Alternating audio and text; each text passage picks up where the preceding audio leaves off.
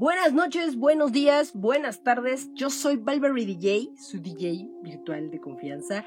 Y estamos en un. Hoy no es jueves, hoy no es jueves. Este. Ah, no, sí, sí es jueves. Chiqui, estoy adelantado un día. qué horror. Este, es que bueno, ya quiero que sea viernes, qué barbaridad. Este, estamos hoy en el jueves feliz. Porque sí, porque lo decimos aquí en el Itacate, porque todo tiene que ser feliz aquí.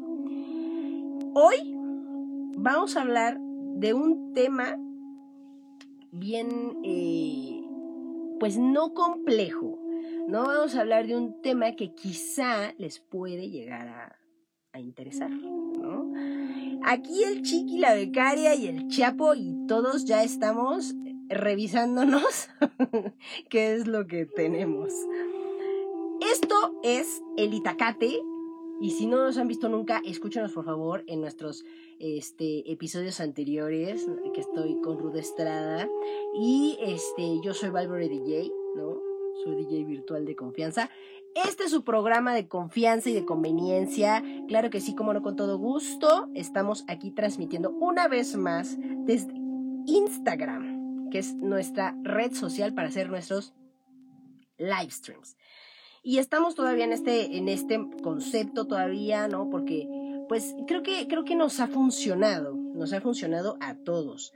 Entonces, eh, pues sí, la verdad es que estamos, estamos todavía, ¿no? Reajustando situaciones que tenemos que, pues que este que tomar en cuenta para el año que viene y que vamos a meter de hecho ahorita ya metimos no este ya metimos un poquito de eh, de lo nuevo metimos una seccioncita mini chiquita que se llama el Itacate tal cual ¿no? O sea, no tiene, no, no, no tenía más este pues más para Fernalia más que el Itacate. Tal cual el Itacate eh, ha ido cambiando y se ha ido modificando conforme han pasado las temporadas. Eh, antes se daban platillos que queríamos comer, que se nos antojaban, ¿no? Tanto a Ruth Estrada como a mí. Pero, pues, obviamente, y dábamos unos puntos al respecto de los temas de los que hablábamos. Pero bueno, ya no, este, pues dejamos de hacerlo, empezamos a, dar otro tipo de, de comentarios, ¿no? Porque en el Itacate ya saben que se habla de todo. Aquí no hay un storyboard, este, el cual seguir. Entonces, pues simplemente lo hacemos todo de corazón, de cómo nos sale y de cómo va saliendo, porque aquí el, el Chapo es el que avienta los papeles por todos lados y este y, es el que dice qué barbaridad, qué estamos haciendo aquí. ok, si no nos han visto, denle like, compartan y comenten. De todas maneras, ese es un comentario eh, eh, positivo, nos ayuda. Si es un comentario negativo, también nos ayuda. Las áreas de oportunidad también son importantes en este programa. Quiero rectificar. Eh, hace unos episodios o creo que fue hace, sí, sí, hace como tres episodios, yo hablaba de que cuando tu trabajo es un infierno. Déjenme rectificar algo. Yo hice un comentario de que tenían que tener, sí, efectivamente todo en su, todo en una bitácora, todo guardado, todo, pues, respaldado, ¿no? De todo lo que han estado haciendo o de todo lo que les hacen en el trabajo. También comenté que era importante que se le comentara RH y es ahí donde viene mi rectificación. No lo hagan, gente. No lo hagan. De verdad, no lo hagan. RH, digo, me van a disculpar, ¿no? Los que los, los compañeros que nos vean de RH, pero hay mucha gente, como ya habíamos comentado en algún episodio anterior, Ruda Estrada y yo, de que tenemos este issues con RH. ¿Por qué? Porque RH nunca, nunca va a ver hacia ti, hacia ti, pues, como empleado, ¿no? Una vez que estás adentro, este, te va a ver, pues como un número más.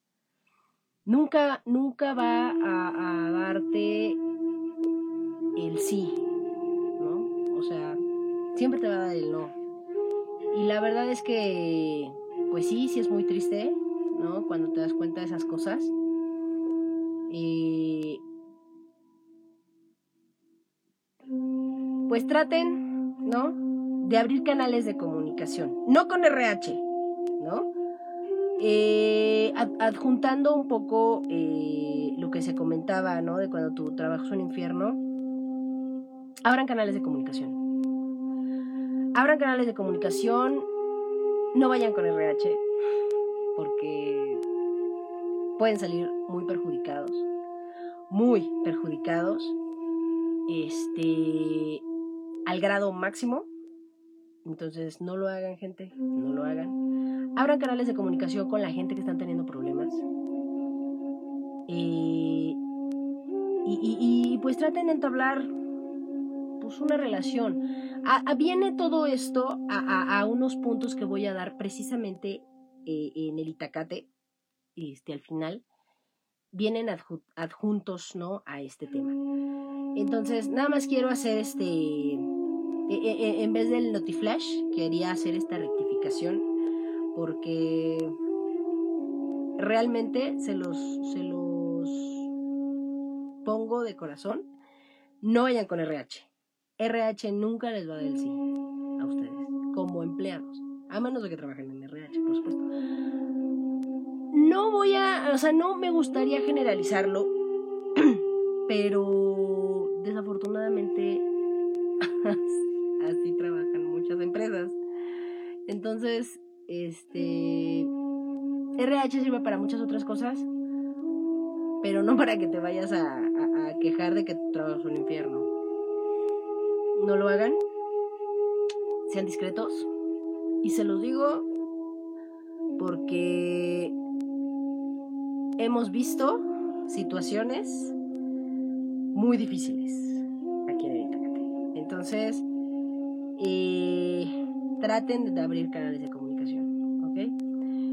Y bueno, cerrando ese tema, la música que nos trae hoy el Chiqui es de... ¿De qué es Chiqui? Para gatos egipcios. Ok. que para gatos egipcios, el chiqui. La verdad, este tipo de música a mí me gusta. Ya hablaremos de los instrumentos, ¿no? Porque me muero por hablar de los instrumentos egipcios.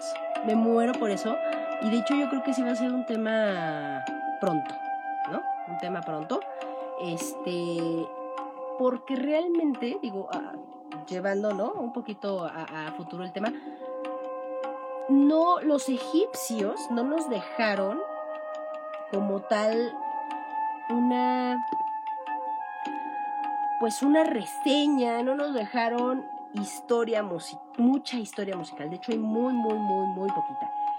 Este, entonces de, de lo que hemos ido no sacando de las pirámides, etcétera, y de lo que se han ido este, adjuntando los archivos, los geólogos, los arqueólogos, este, de, todas esas regiones ¿no? de Egipto, pues ha, este, ha tenido que pues irse, irse moviendo un poquito, pero la verdad es que musicalmente casi no tenemos nada, ¿no? Entonces, bueno, ¿no? Este, este tipo de música es de, la que próximamente hablaremos. Este, y la verdad es que sí, sí, sí me muero de ganas por hablar del tema. En fin, Vamos a hablar de, de un tema este, que se llama la biodescodificación o, o el mapa de las emociones. ¿no? ¿Qué es una biodescodificación? Es un método para llegar a la comprensión de la salud y la enfermedad a través de los conflictos emocionales. Yo voy a hablar de este tema y no me acuerdo si yo lo habíamos tocado, pero de todas maneras lo voy a tocar porque se me hace importante que, porque actualmente todos estamos muy conectados con nuestras emociones. O sea, yo creo quiero, quiero pensar que antes, las generaciones de antes, eh, quiero pensar, ¿eh? Pero la verdad es que creo que ahí voy a, voy a, voy a surgir en una época, ¿no? Voy a quitar los 60, a los años 60 de la ecuación, voy a dejar a los años 50, no, o sea, todos, todos menos los 60, ¿ok? Este, porque ese fue un cambio, pues, a nivel mundial radical, este, fue una época muy fuerte, ¿no? O sea, realmente todas han sido épocas fuertes, pero bueno, tal vez hablemos, eso es, unos, es un gran tema, fíjense, y me da para varios, ¿no? Hablar de las décadas, ¿no? ¿Cómo eran las décadas? La música de las décadas. Oigan, qué temazos, qué temazos, chiqui. Sí, sí lo voy a hacer, chiqui. Son unos temazos, lo voy a hacer. Bueno, pero voy a sacar un poquito de la ecuación los 60, porque en los 60 había muchas emociones, muchos sentimientos, eh, mucha energía, mucho todo, ¿no? Como que todo era súper amor y paz, como se, se, se, trata esa época del amor y paz. Y, voy a, a hablar nuevamente, creo que en estos últimos años, ¿no? Este, habíamos estado como fuera, ¿no? Como fuera de, una burbuja, este, de emociones, ¿no? Vamos a, vamos a, a tratarlo así. Creo que esa situación, o por lo menos lo que yo he visto, ¿no? A lo largo de, de, de estos últimos años, es que antes como, como que no estabas tan, tan centrado en tus emociones, como que ahora le dan mucho énfasis ¿no? A las enfermedades, ¿no? Que hablábamos la semana pasada de las enfermedades de transmisión espiritual. Hablábamos de la, hemos hablado de muchos eh, síndromes o, situaciones, el Harry Sickness, este, las, eh, los, los, los trastornos que pueden existir para, para manipular a la gente, ¿no? Manipulaciones, este, y yo creo que siempre ha existido, nada más que ahora le damos un nombre. Eh, y, antes, pues no sé, o sea, creo que antes estaban más, más desapegados, ¿no? En sí, en sí las generaciones, insisto, voy a sacar a los 60 de la ecuación, todas las generaciones estaban como desapegadas, ¿no? De sus emociones, como que era ridículo hablar de tus emociones, porque pues aquí en carajo no van a importar más que solo a ti, ¿no? Entonces, creo que hemos regresado a esa parte, ¿no? Porque la vida es un ciclo, ¿no? Me ha quedado muy claro a mí, cuando estaba estudiando música, a mí me quedó muy claro cuando yo estudiaba que, que yo hice mi tesis sobre ciertos cierto tipo de música y puse en contexto otra generación, porque hablo de una, de un, de cierta generación para poder este, amplificar mi tema, pero la comparo con otra generación que en este caso pues, son los años 70, que ya hablaremos de las décadas, este, y, y, o sea, hacer una comparación, y creo que en, esa, en esas épocas, ¿no? Quitando los 60, estaban como separados, separados de, de las emociones. Entonces, hemos regresado como esa parte, ¿no? Eh, de, de, estar en contacto con nuestras emociones. O sea, ya hay varias empresas. Este, no, no, no tengo el dato si, eso, si son aquí, o sea, en, Dinamarca y en los Países Bajos. Las empresas, aparte de que trabajan cuatro horas cinco horas, ¿no? No es como aquí, ¿no? Que trabajas este no sé, la, gente de seguridad trabaja 24 por 7 o, o, o, este, varios, ¿no? Varios roles, o que se trata, o que trabajas 8 horas, ¿no? O que trabajas 9 horas en otras empresas, o que trabajas 12 horas, ¿no? En fin, allá en los Países Bajos, ¿no? En, en algunos países de Europa, sobre todo los Países Bajos, ellos tienen pues una, una situación diferente, ellos están muy conectados con esa parte de que o sea, oye, si tienes ansiedad, avísame. Y te puedes ir a tu casa. O sea, obviamente no todo el mundo puede llegar con su, o sea, con, es que tengo, me da ansiedad. No, no, no. O sea, sí hay, sí hay, o sea, sí debe, sí debe de haber un protocolo para que tú puedas decir, oye, la verdad es que a mí me dan crisis de ansiedad, ¿no? Yo tengo amigas que tienen crisis de ansiedad, crisis, o sea, que realmente se medican y, que, y que llevan un proceso, ¿no? Yo lo sé, la verdad es que a mí me han dado crisis de ansiedad como unos, no sé, como unos seis en la vida. Es asqueroso. Son asquerosos. O sea, si, alguno, si alguna vez ustedes han tenido una crisis de ansiedad, la verdad es que yo, o sea, he tratado en esas seis veces de identificar como, como, como cuando ves venir una ola, ¿no? O sea, que dices, ah, ahí viene. Uy, sí, ahí viene. Sí, sí, sí. O sea, que estás parado en la playa, ¿no? Y estás esperando que venga la ola y la ves venir, y la ves venir, ¿no? O sea, he, estado, ¿no? En estos seis episodios, sí son seis, en estos seis episodios he tratado yo de ubicar cómo son esos momentos previos a cómo me va a dar una crisis de ansiedad. Yo no, yo no sufro de crisis de ansiedad. A mí me da de repente, pero es por o, por estrés o por este pues, por estrés mayor o no también me da o sea me ha dado crisis de ansiedad por estrés estrés médico vamos a llamarle así estrés médico de que mm, he estado pues, desafortunadamente muchas veces en el hospital y de repente me agarra como una ansiedad de que ya me quiero ir o sea me quiero quitar todo y me quiero ir ¿no? Entonces, ese tipo de ansiedades de repente a mí que me da también he tenido otro tipo de ansiedad cuando estoy como muy triste. Entonces una ansiedad diferente, o sea,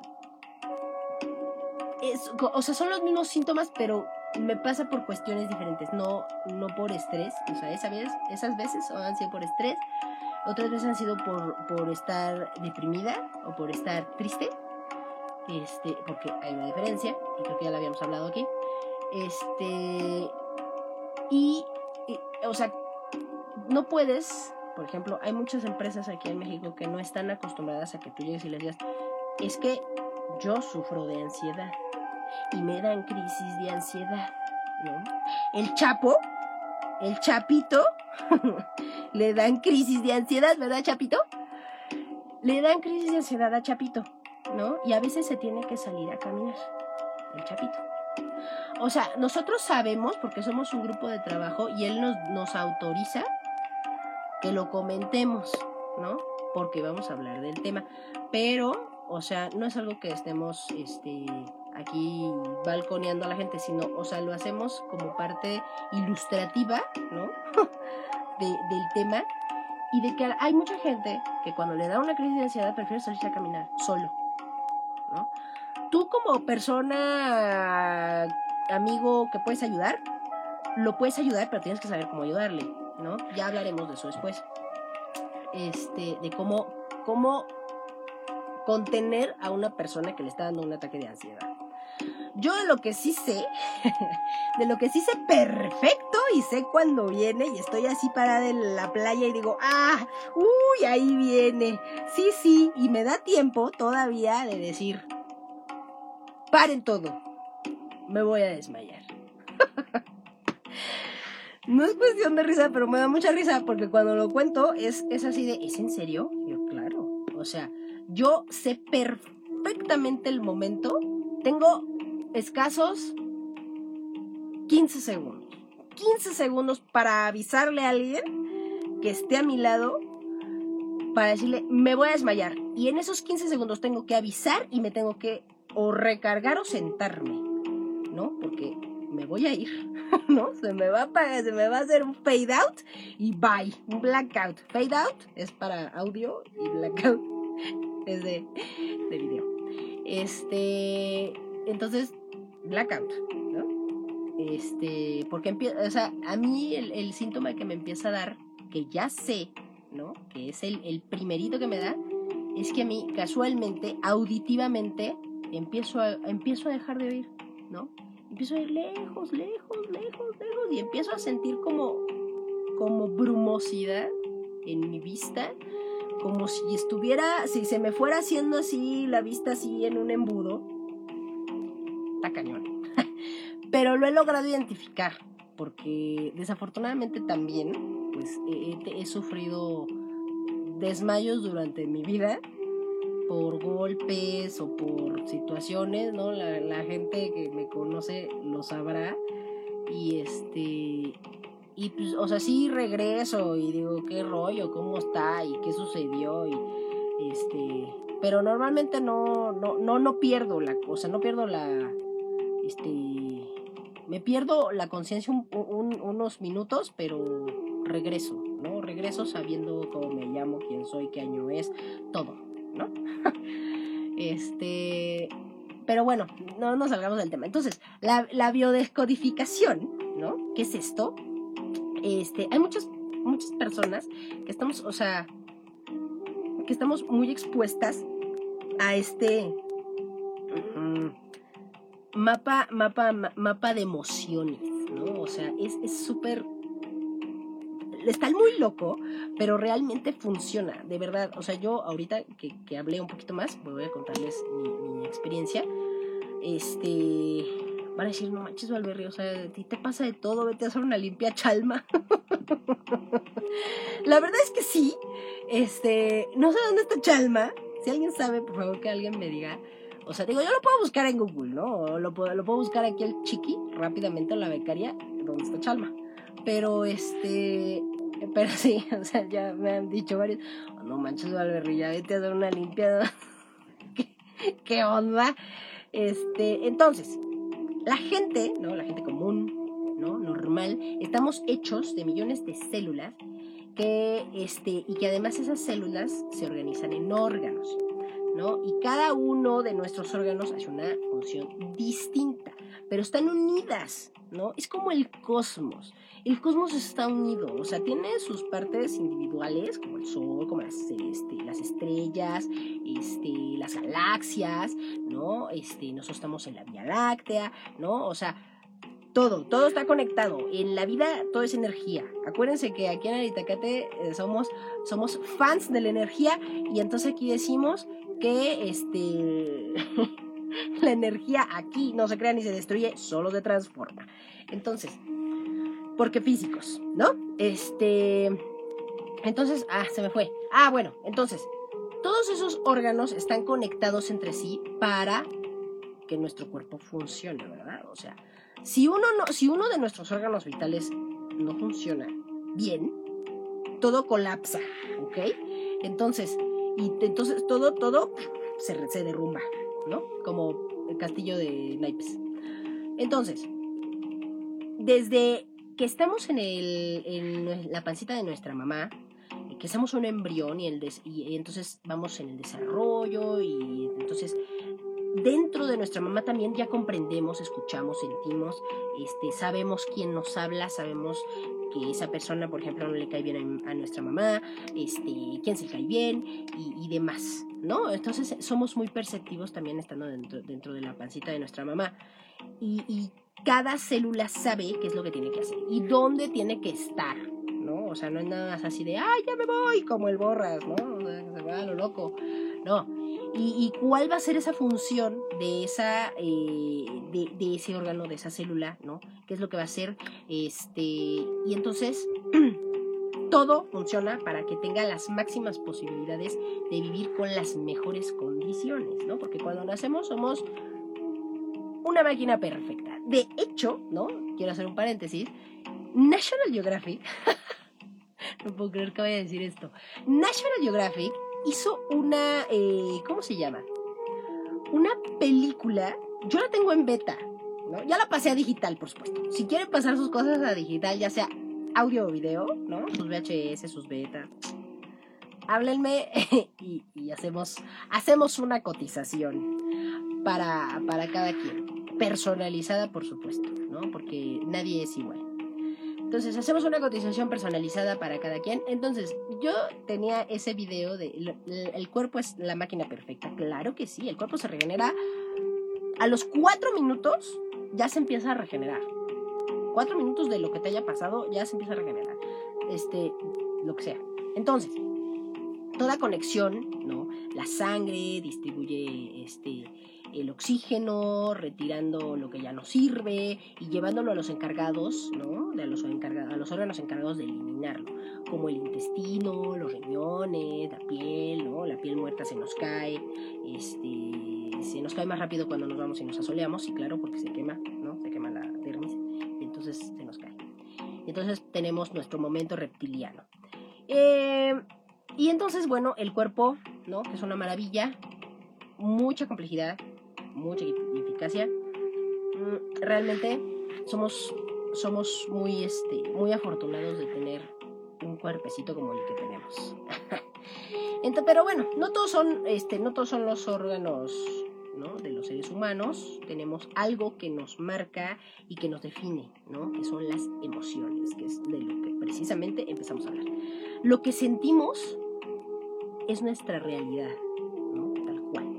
Y aunque no sea cierto si pensamos, eh, no sé, en un filete, por ejemplo. Aunque esté solo en nuestra imaginación, el cuerpo casi siente y huele la carne, una hamburguesa. ¿No? Cuando vamos al Kentucky, si ¿Sí me patrocinas Kentucky Fried Chicken, por favor. KFC, porfis. Este, somos fans aquí en el Itacate de las Chicken Tenders. Uf, uf, uf. Este, bueno, sí, ya.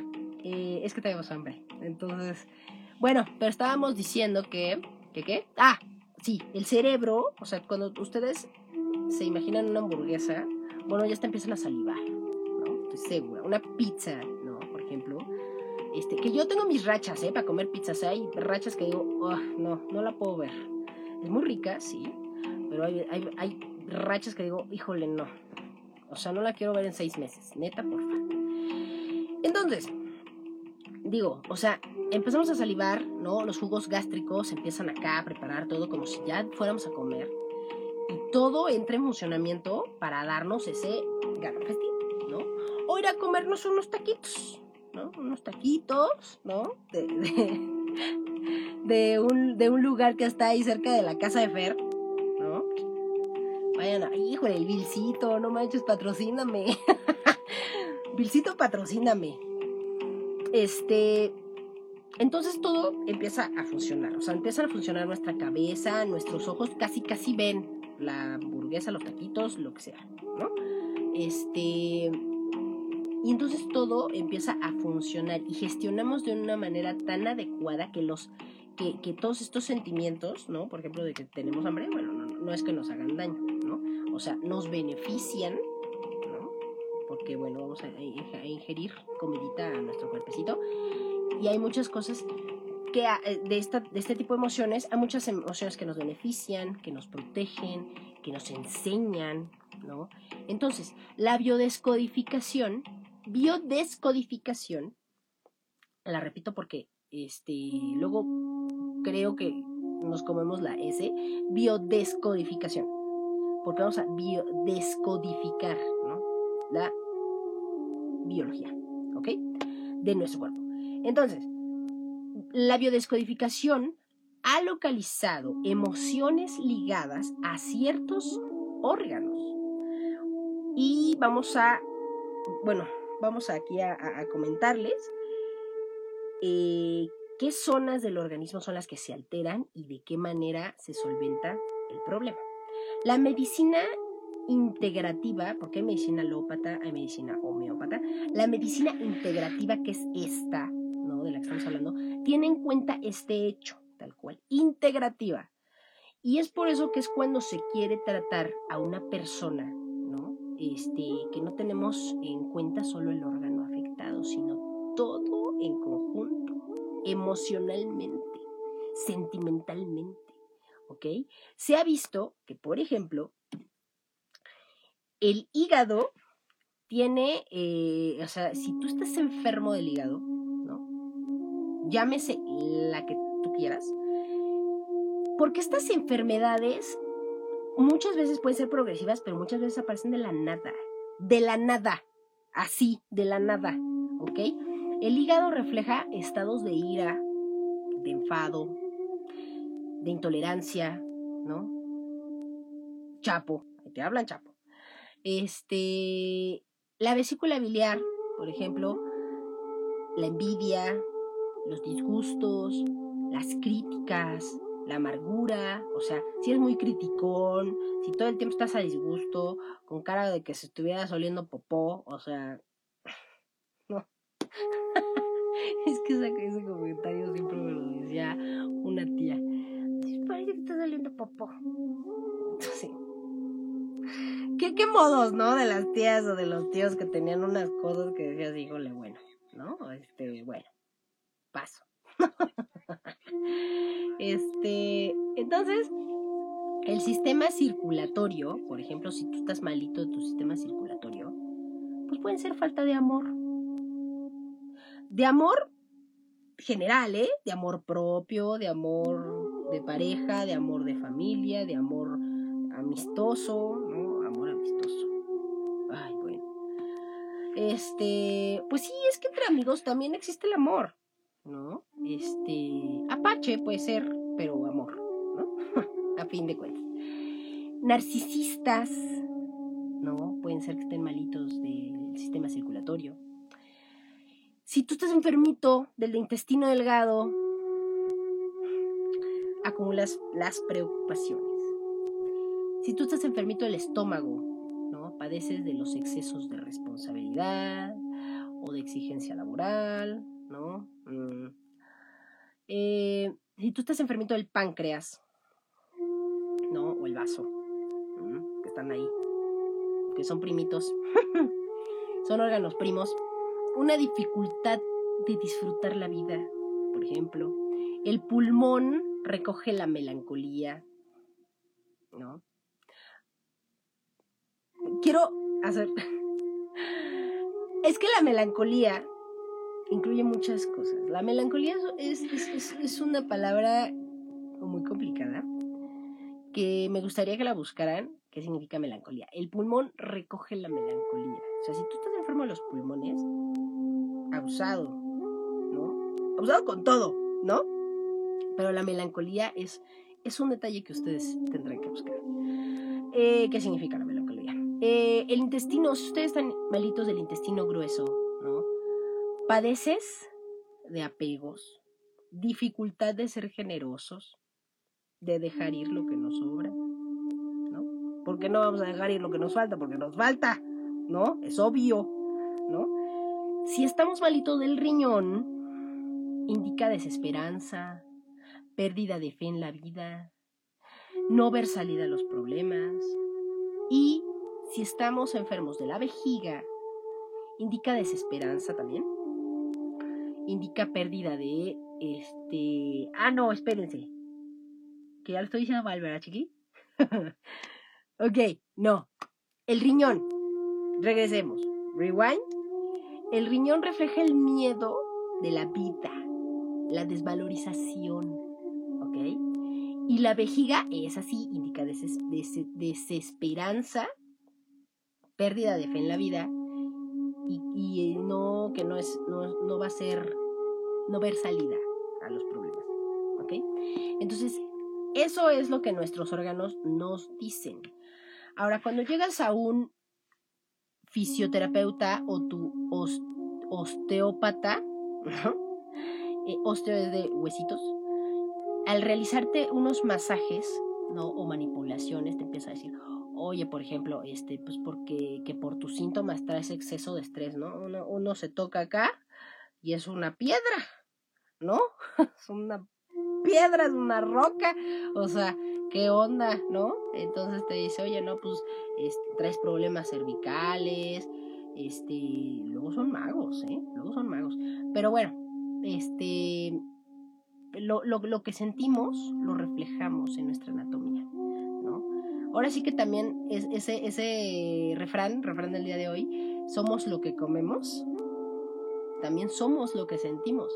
Entonces, eh, por eso la curación, para que sea completa, pasa por abordar pues no solo el problema en la estructura, sino de las emociones mal gestionadas.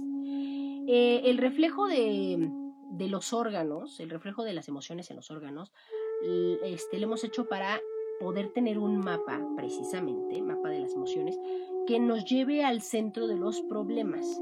Pero todos debemos hacer la reflexión según nuestra sintomatología, ¿no? De saber de qué manera lo, lo que estamos sintiendo nos está afectando. ¿Qué pasa alrededor de nuestra vida que nos está afectando? ¿Ok?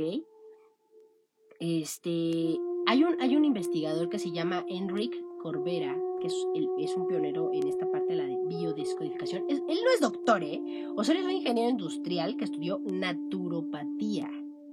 Naturopatía y también es licenciado, ay, perdón, se me mueven y lovers.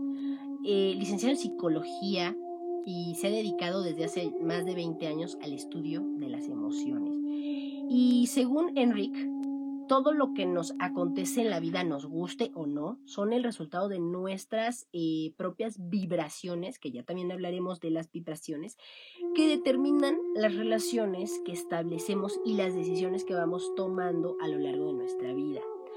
Y hoy, ¿no? Tiene un instituto y da conferencias por todo el mundo y se la pasa muy bien. Y gana mucho dinero. Cosa que esperamos hacer aquí en el IDACAD próximamente. Eh, todo lo que nos acontece en la vida, ¿no? Insisto, o sea, lo que nos guste o no, todo se va a reflejar, todo. Somos seres vivos y producimos energía, ¿no? Es más, o sea, si, lo, que sentimos como tocar, ¿no? Es energía, es pura energía, ¿no? Entonces, eso de, decir, ay, híjole, como que me siento. O sea, si llegan a un lugar y de repente se empiezan a sentir como mal, como, como que con náuseas, como que les duele la cabeza, como que algo sucede, nuestro propio cuerpo nos está diciendo, hey, aquí hay algo que no está vibrando alto, ¿no? Valga, valga, valga el chistorete de Ruth Estrada que decía siempre vamos a vibrar alto. O sea, es real, es real, de verdad. Este, algo no está vibrando bien ahí, con nuestro cuerpo. Entonces, nos sentimos mal. O si salimos de algún lugar nos sentimos exhaustos. ¿No? ¿Por qué? Porque nos drenaron energía en ese lugar y es necesario recuperarla. ¿Cómo la recuperamos? Este, volviendo a estar en nosotros mismos. ¿Cómo? Pues hay mucha gente que se dedica a meditar, hay mucha gente que se dedica a escuchar música, música correcta, que también hablaremos. Oye, hoy hay muchos temas. Oye, becaria, velos anotando porque esto está, está 2 por 1 hoy, ¿eh?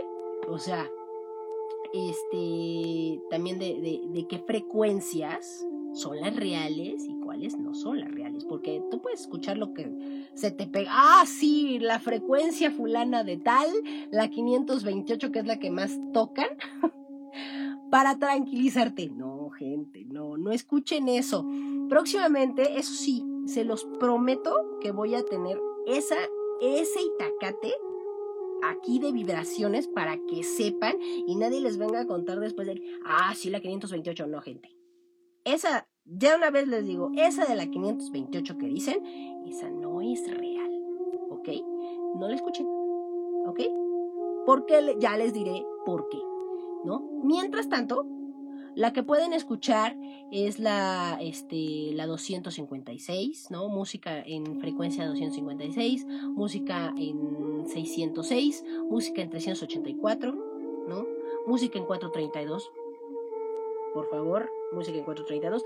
Ya la escucharemos, ya lo escucharemos, pero este, la, la, la 528, esa no. Esa no, por favor. Este, la más cercana, correcta, la más cercana es la 512, no la 528. Pero bueno, no nos salgamos del tema. Entonces, este, las vibraciones que reciben los demás, ¿no? Hacen que atraigamos tanto personas concretas como situaciones, ¿no? O sea, somos lo que vibramos también y atraemos gente que está vibrando en la misma frecuencia que nosotros, ¿ok? Cuando la gente no empieza a vibrar en la misma frecuencia que nosotros, alguno de los dos se aleja. Alguno de los dos dice, bye, ¿no? Sale bye. Eh, entonces, pero es, es, es con la gente con la que estamos, con la que tratamos, con la que tratamos todo el tiempo. ¿ok?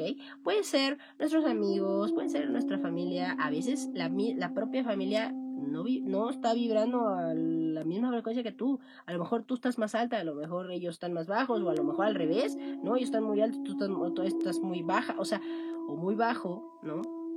Entonces, este, debemos aprender de ellas para poder trascender, ¿no? Y si no lo hacemos, pues las mismas cosas nos van a seguir pasando, ¿no? Tristemente, así es la vida, ¿no? Si no aprendemos a la primera, como te tocó, y no aprendiste, la, vida te la vuelve a poner la misma situación, diferente, igual más difícil, para que aprendas, hasta que aprendas. O sea, hasta que aprendes. Entonces, eh,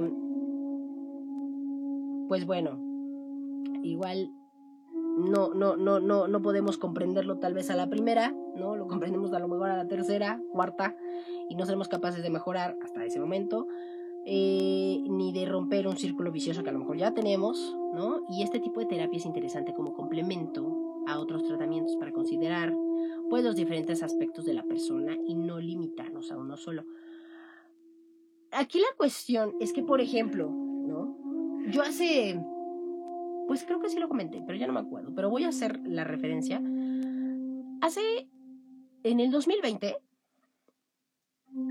yo empecé un día de la nada con un dolor a la altura de los riñones, ¿no? Bilateral, o sea, de los dos lados. O sea, me dolía la espalda baja. Pero un dolor impresionante, impresionante. O sea, decía, pero, ¿qué? pero si no me pegué, o sea, me, pero me duele como por dentro. O sea, ¿qué, está pasando? Yo había tenido una situación este, anteriormente con el fútbol, ¿no? Este, que me habían, me habían golpeado y de hecho por eso no juego fútbol, porque me pegaron. Y, este, y me mandaron al hospital seis días, ¿no? Hospitalizada, ¿no? Del, del campo al hospital. Y de ahí estuve seis días este, hospitalizada porque parecía, parecía afortunadamente no, parecía que se me había roto el riñón. Del patadón que me dieron, es que eh, en las costillas, no imaginemos que esta es una costilla y esta es otra costilla, entre las costillas pasan, obviamente, nervios. Cuando me revisan, ¿no? En el doctor, me revisan, no, este, yo, me pegaron con la punta del taco, justo entre ese espacio de las costillas, del lado derecho, del lado derecho. Entonces resulta me pegan y salgo disparada, ¿no? Me lleva mi equipo, este, mi equipo del Newpi, me lleva al hospital, porque pues obviamente yo no podía manejar, estaba doblada de dolor, doblada, es el dolor, uno de los dolores más intensos que he tenido en esta vida. He tenido tres dolores intensos. es el tercero más intenso que he tenido. me voy a morir aquí. Me voy a morir jugando fútbol. Me voy a morir jugando fútbol. o sea, lo digo de chiste, pero no es chiste. ¿Ok? Es una anécdota. Entonces, este, resulta que a, raíz de eso, bueno, pues se me, se me ha estado revisando los riñones. Afortunadamente, lo único que pasó en el riñón del golpe tan duro que tuve fue que solamente sangró el riñón, ¿no? sangró el riñón de ese lado y ya, se hizo una costrita, ¿no? Lo importante y lo interesante es que a raíz de, esa, de ese estudio, de esa tomografía, salió del otro lado que yo tenía una piedrita de calcio. Una, ¿no? Entonces, pues dijeron, pues qué rollo, ¿no? O sea, mira que te estamos revisando y estamos revisando un riñón y ahora del otro lado sale una piedra, ¿no? o aparece una piedra. Entonces se me había ido como controlando. Yo no tenía dolor ni nada. En fin. Ese, ese, ese, esa situación del golpe fue en el 2019. En el 2020, como ya he mencionado en otros episodios, fallece una amiga, ¿no? Que pues yo no había querido hablar de eso hace unos episodios y que y lo conté, se los compartí y, y a raíz de eso, al, los, a los dos meses que ella fallece, este, yo un día amanezco de la nada, amanezco con un dolor en la espalda bilateral, en la espalda baja. Pero no me, no, no me podía acostar, no me podía sentar, no me, o sea, tenía que estar como, como parada, ¿no? O sea, en serio, hasta me empezó a afectar mi ciclo de sueño, o sea, porque yo no podía estar acostada más de una hora, más de 40 minutos no podía estar acostada. ¿Por qué? Porque luego, luego me dolía la espalda, luego, luego decía, no, no, es que me tengo que sentar, o sea, hubo muchas noches de muchos meses que yo no pude dormir y que yo me tenía que sentar así, o sea, que me tenía que sentar en la cama para estar así un rato y que se me, que se me bajara el dolor y poderme volver a acostar. Entonces fue una situación muy terrible, la verdad es que no se lo deseo a nadie, porque nadie, nadie sabía exactamente qué era lo que me estaba pasando. ¿No? Entonces, nadie le daba, o sea, fui a cinco urólogos, cinco, ¿no? Dos de ellos fueron de, de, del Seguro Social, este, y los demás fueron, este, particulares, los otros tres. Pero, pues, nadie, nadie le daba, nadie sabía, nadie me decían, pues es que donde está, me hicieron estudios otra vez, me dicen, es que si tienes una piedra. Pero yo decía, es que no nomás me duele de un lado, me duele de los dos lados. O sea, ¿qué diablos está pasándome? No, pues, este, a ver otra, a ver más estudios y más estudios y estudios y de estudios y de estudios, ¿no? O sea, yo no, pues, o sea, yo ya no sabía qué estudio hacerme, para acabar pronto, ¿no? O sea, ya me habían hecho todos los estudios de sangre, de todo, entonces, este, y así me la pasé, o sea, empecé a tomar, ya, ya no, ya la medicina alópata ya no me estaba funcionando. Vi un médico homeópata. El médico homeópata me bajó un poco el dolor. Imagínense que yo tenía un dolor como de del 1 al 10, vamos a, para no hacerlo tan, porque lo iba a hacer en porcentaje, pero no. Vamos a hacerlo del 1 al 10. Del 1 al 10, yo tenía eh, un dolor, pues casi del 10. ¿no? Entonces, este, pues un 9, o sea, la neta sí, sí, me, dolía muchísimo. Este, me, me tomé test, que si de pelo de elote, que si de no sé qué, de cola de caballo, de unas, unas cosas, unas, unas raíces así raras. Este, yo siempre, este, idolatro mucho el té de jengibre porque es una raíz mágica. Raíz mágica para todo, para todo. Pero este te, funciona para todo, ¿eh? Para todo. Entonces, bueno, yo lo que lo que empecé a hacer pues, es tomarme test. Té de esto, del otro, de aquello. Y, ahorita no me acuerdo de cómo se llama la, la, otra raíz. Es una es como una piedra, es como una nuez así grande. No me acuerdo ahorita cómo se llama. Este, pero sí, o sea, tuve que tomar ese tipo de test. Y luego, realmente me, mandaron a hacer estudios de sangre, de todo me mandaron a hacer estudios. Entonces, yo no, yo de todas maneras, en ese proceso, pues no, no sabía qué era lo que estaba pasando. Y una amiga, ¿no? Mi amiga La Chochos, me dijo, saludos a La Chochos, Abril, este, me dijo, oye, este, oye, eh, Valverri, ¿nunca has probado, o sea, nunca has leído sobre la biodescodificación? Le dije, no, la verdad. Y me dice, ¿sabes qué? Pues lee, léete algo, me dice, léete lo que significa que te duela el riñón. Porque los dolores eran ahí. Y eran unos dolores, les digo, terribles. Entonces, empecé a leer y en muchas eh, eh, en, muchos en muchos artículos no porque a mí nada más me gusta leer una cosa no o sea me gusta como corroborar la, la información en muchas este en muchas fuentes y uno de los dolores del riñone decía que no habías terminado de soltar algo, no habías terminado de decir algo, como que te quedaste atorada o, atorado en ese proceso y ya no lo pudiste decir, se te cortó o, que, o, que, o que siempre te cortaba en esa situación y entonces ahí es donde empieza el dolor. Y miren, yo me quedé con un poco de culpa cuando, cuando mi amiga, mi amiga Ale falleció. Yo me quedé con un poco de culpa porque yo hablé unas horas antes con ella y, y me dijo que se sentía mal y yo le dije, háblale al doctor. Y ella me dijo, no, seguro al rato se me pasa. Y yo le dije, háblale al doctor, porfa. O sea, era para que... De haber sabido, pues hubiera para que le hubiera dicho, oye, no, ¿me cuelgas? Ah, porque estaba hablando conmigo, ¿no?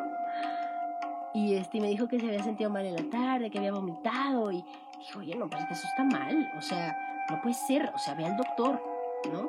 Bueno, total que unas horas antes yo hablé con ella y unas horas después me avisaron, ¿no? Que, que ya no estaba en este plano.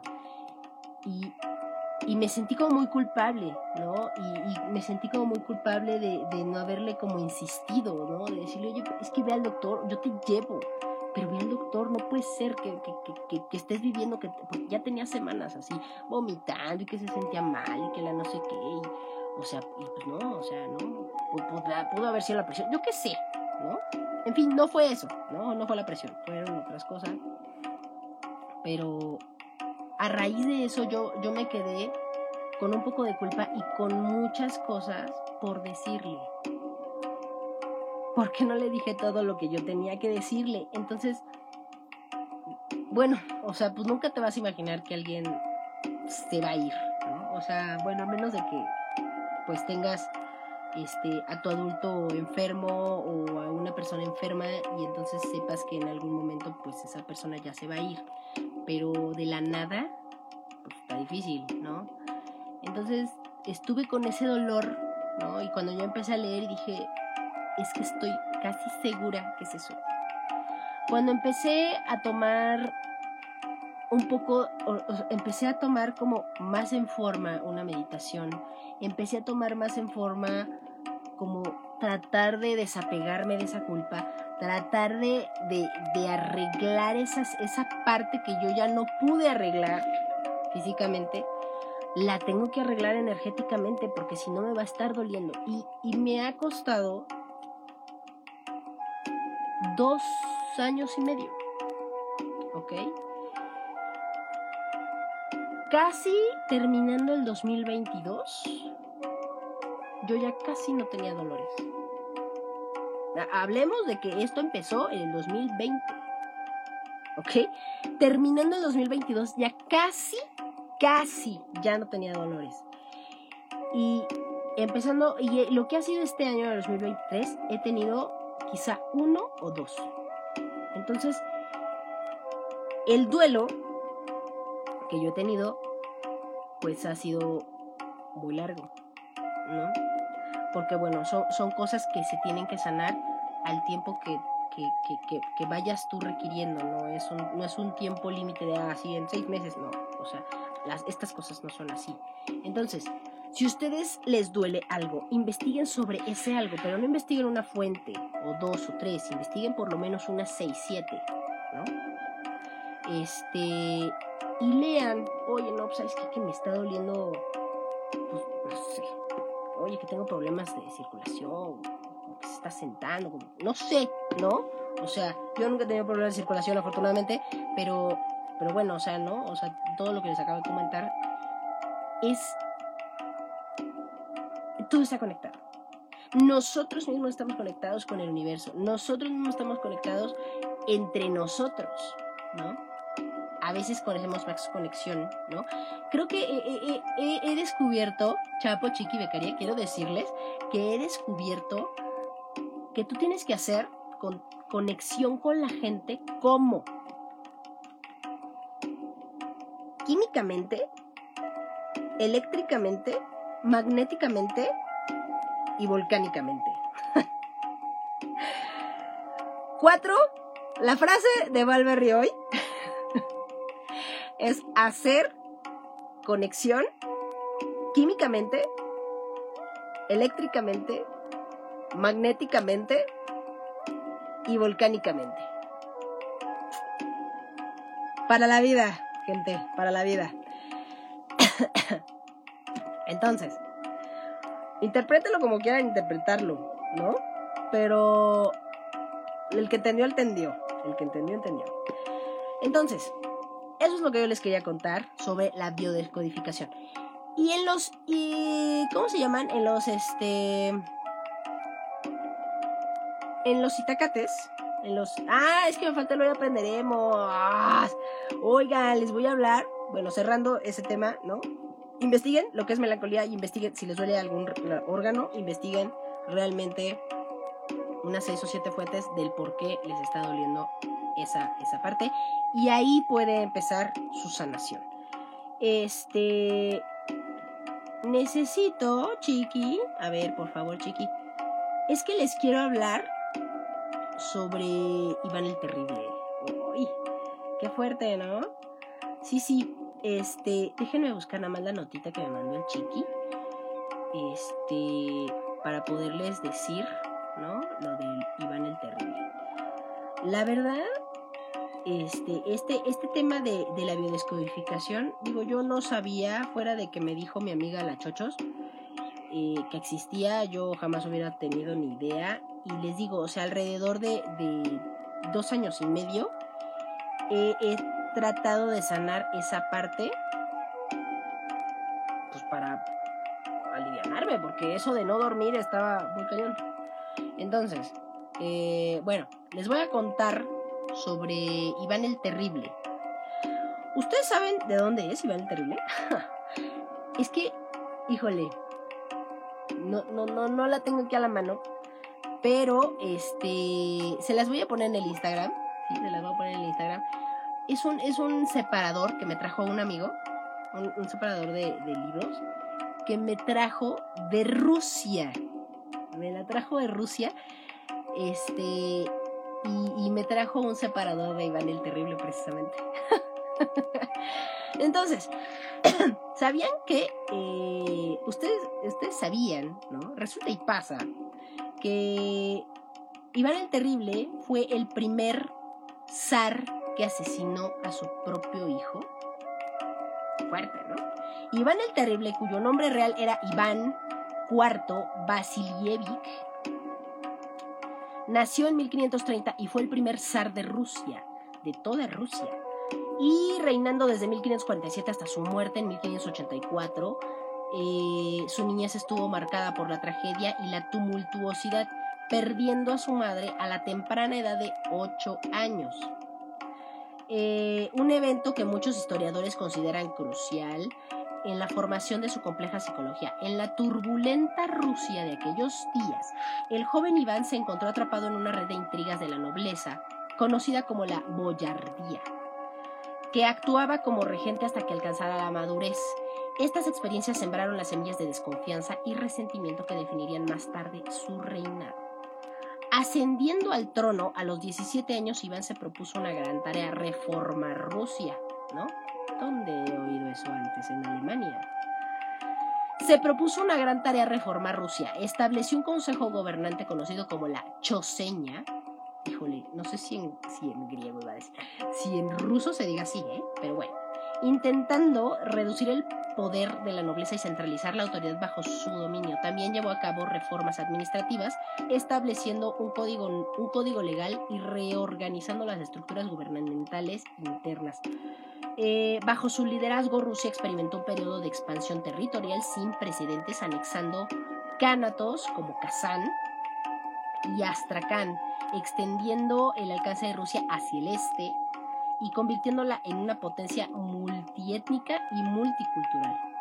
Sin embargo, la historia de Iván es también una crueldad, una de crueldad y paranoia. Su apodo El Terrible se deriva del término ruso Grozny, que se traduce mejor como formidable o amenazador.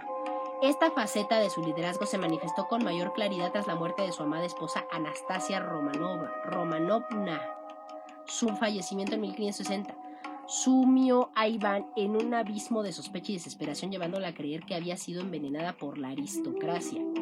Este evento, o sea, ven, a toda acción corresponde una reacción, pero en modo inverso, Este evento marcó el comienzo de la oprichnina, un periodo en el que Iván instauró una policía secreta que aterrorizaba a la población y llevaba a cabo purgas brutales contra la nobleza.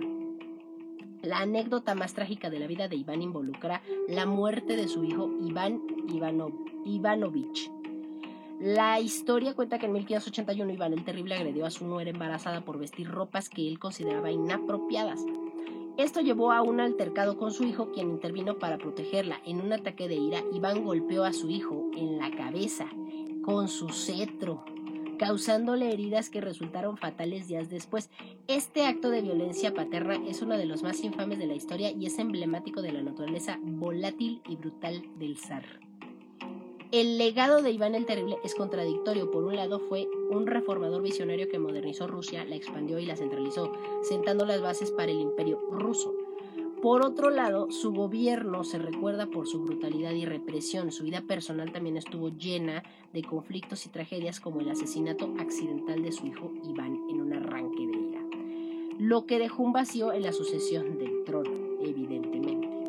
La muerte de Iván en 1584 dejó a Rusia en un estado de incertidumbre, precipitando un periodo de luchas por el poder conocido como el periodo tumultuoso. Sin embargo, incluso más de cuatro siglos después de su muerte, la figura de Iván el Terrible sigue siendo objeto de fascinación y estudio, un testimonio de la complejidad y el alcance de su impacto en la historia de Rusia y el mundo. Ese es el Hoy Aprenderemos. Y les voy a dejar un itacate chiquito, ¿no? Adjudicado a, a lo que hablábamos al principio de, que no vayan con RH, ¿no? De que eh, más bien establezcan canales de comunicación o traten de establecer canales de comunicación. Y saben que les recomiendo también muchísimo un coach laboral, ¿no? Un psicólogo laboral. Oye, si puede haber psicólogos clínicos, si hay psicólogos de perros que son los etólogos, por supuesto que puede haber un psicólogo laboral. ¿No? Claro que sí. Yo conozco uno. Si quieren el dato, se los paso. Este.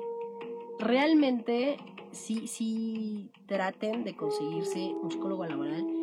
Este. Hay muchas empresas que adentro pues les falta mucho mentoring, mucho coaching, ¿no? A los jefes que están porque pues, los jefes que están luego no son jefes, ¿no? Son tiranos. Entonces, tres cosas, ¿no? Que les voy a dejar hoy. Tres cosas eh, del trabajo, ¿ok? Una, eh, no cuenten nunca su vida personal, ni sus proyectos, ni sus sueños, ni den sus redes sociales. No las den, ¿ok? No, ¿ok? no lo hagan. O sea, a la gente no le importa. No tiene por qué saber ni tus proyectos ni tu vida. O sea, nada. No tiene que saber nada. Estás en el trabajo. ¿Ok? Punto número dos. No lo, o sea, solo un tonto revelaría todo lo que quiere proyectarse, un sueño, lo que sea. ¿No? Ok. Punto número dos. Temas, eh, temas que te molesten de la empresa, guárdatelo para ti. No lo comentes no se lo comentes a la gente. ¿Por qué? Porque en el momento que hay algún problema, ellos te van a aventar al fuego. ¿Ok? Primero, más que antes que nadie, a ti es al que van a aventar. Ah, no, pues es que ya a él, él ha estado hablando. Ah, no, pues es que ya ha dicho. No lo hagan, gente. Si tienen temas de la empresa, no los comenten. Número 3. En el trabajo no vas a hacer amigos. ¿Ok? no vayan a hacer amigos. O sea, el trabajo no es la socialité, ¿ok? El trabajo es el trabajo. Vayan, cumplan con sus obligaciones, cumplan con su horario, sean profesionales, este, trabajen lo que tienen que trabajar, den los resultados que tengan que dar y váyanse. Si en el proceso alguien consideras que, que puede tener un más acercamiento, bueno, ¿no? Pero ya lo considerarás tú. Pero en el trabajo no se van a hacer amigos, ¿ok? En el trabajo no se van a hacer amigos, ¿ok? Porque igualmente, o sea, ellos en, en algún momento van a aventarte a ti para salvarse ellos. Sea quien sea, tu jefe, tu compañero, tu líder espiritual que hay en el trabajo, ¿ok? No hay no hay. O sea, sí se tiene que trabajar, ¿no? En una armonía, sí, claro que sí. Yo estoy consciente de eso, pero de ahí a que hoy es que tienes que ser mi super brother. Eso háganlo con su gente, con sus amigos, no en el trabajo. ¿Ok? ¿No? O sea, yo estoy muy en contra de, de, de esas situaciones que a fuerza te las imponen, ¿no? O sea, oye, pues es que este, es que vamos a comprarle un pastel a fulano. Voy a hacer un comentario al aire. Es que vamos a comprarle un pastel a fulano porque, este, no, pues, pues porque es cumpleaños y porque... Y, o sea, yo no me llevo con él. Es que hay que cooperar contra... ¿30 pesos? Ay, caray, pero o 50, no, 30 creo que ahí más o menos, ¿no? Pero a veces te, te piden 50 pesos. ¿50 pesos? No manches. ¿De dónde va? Y luego, si son 30 en la oficina, por ejemplo, ¿no? No manches. ¿Y toda esa lana? O sea, un pastel, un pastel del globo. Globo, si me patrocinas por fitas, un pastel del globo te cuesta, dependiendo del sabor y de cómo esté hecho, entre 300 y 450 pesos, ¿no? O sea, sí son caros, sí, pero, híjole, sí están delicious, delicious, ¿no? Este, pero sí, o sea, pero 50 pesos por 30 personas, o sea, pues no, no, no, no, no, no, o sea, les va a sobrar, ¿no? Para los globos y las serpentinas y el, y lo que sobra, ¿no? Pues el confeti, ¿no? Siempre sobra. Entonces, este, pues no, o sea, y luego más si no le hablas a una persona, pues como que menos, ¿no? Y luego te ven mal porque dices, ay, es que no quiero cooperar. y, o sea, pues no voy a cooperar porque ni siquiera le hablo, o sea, ¿cómo, cómo voy a cooperar? ¿No? O sea, bueno, o sea, si fuera tu amigo, pues dices, bueno, ¿no? O tu, tu amigo laboral, vamos a llamarlo así, ¿no? Tu amigo laboral, pues dices, ah, bueno, pues pues sí, o sea, sí, este, sí coopero, ¿no? Órale, ¿no? Que vamos a, al pastel Godín, ¿no? Llámese. Entonces, este, pues sí, ¿no? Así sí, pero fuera de ahí, no, gente, no, no lo hagan, no lo hagan, este, sí, resérvense, este, digan que sí, pero no digan cuándo, este. Yo, yo, yo. Yo y mis, y, mis consejos de discapacitados sociales. no, pero la verdad es que, en serio, o sea, estos tres puntos son muy importantes. Luego te llevas malos tragos, y muchas puñaladas por la espalda, este, de gente que no te la imaginabas. Entonces, por eso no pongan en perspectiva a nadie. Este. Traten de ser lo más imparciales, lo más neutrales. Este. y no tengan amigos en el trabajo. Bueno, o sea, insisto, o sea, si, si llevan una buena. Pues una buena relación laboral, está bien, ¿no? Pero si tu ambiente de trabajo no es el más óptimo, pues entonces veas tu chamba y vete a tu casa. ¿No? Pues ya los ves todo el día y luego que, ah, no, pues aparte quieren ir a comer, quieren... no. No. Así no es esto. Pero eso no quita que tú hagas tus cosas, ¿no? Y que tú seas un profesional y un, este, un, profesion, un profesional y un profesionista de tu trabajo, ¿ok? Entonces, hagan las cosas que tengan que hacer en el horario que lo tengan que hacer y váyanse a su casa. y hablen con quien más confianza le tengan, ¿no? O sea, sean amigos de su gente, ¿no? Ok, bueno. Y un itacatito más es que le contestas a una persona que te dice, yo te amo. Pues lo común es decirle, pues yo también, ¿no? Pero hay una, hay una, hay un, una conexión diferente.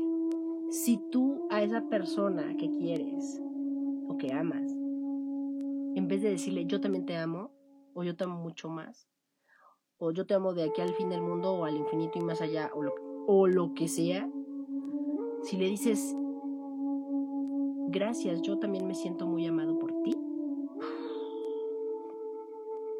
Blow mind, ¿eh? Blow mind. Y ya, es todo. Vamos a, a dejar este capítulo, este episodio, este bonito y bello jueves feliz, ¿no? Jueves feliz. En este bello y hermoso programa del Itacate. Yo soy Valverde DJ, su DJ virtual de confianza, y nos escuchamos y nos vemos dentro de ocho días. Dentro de ocho días.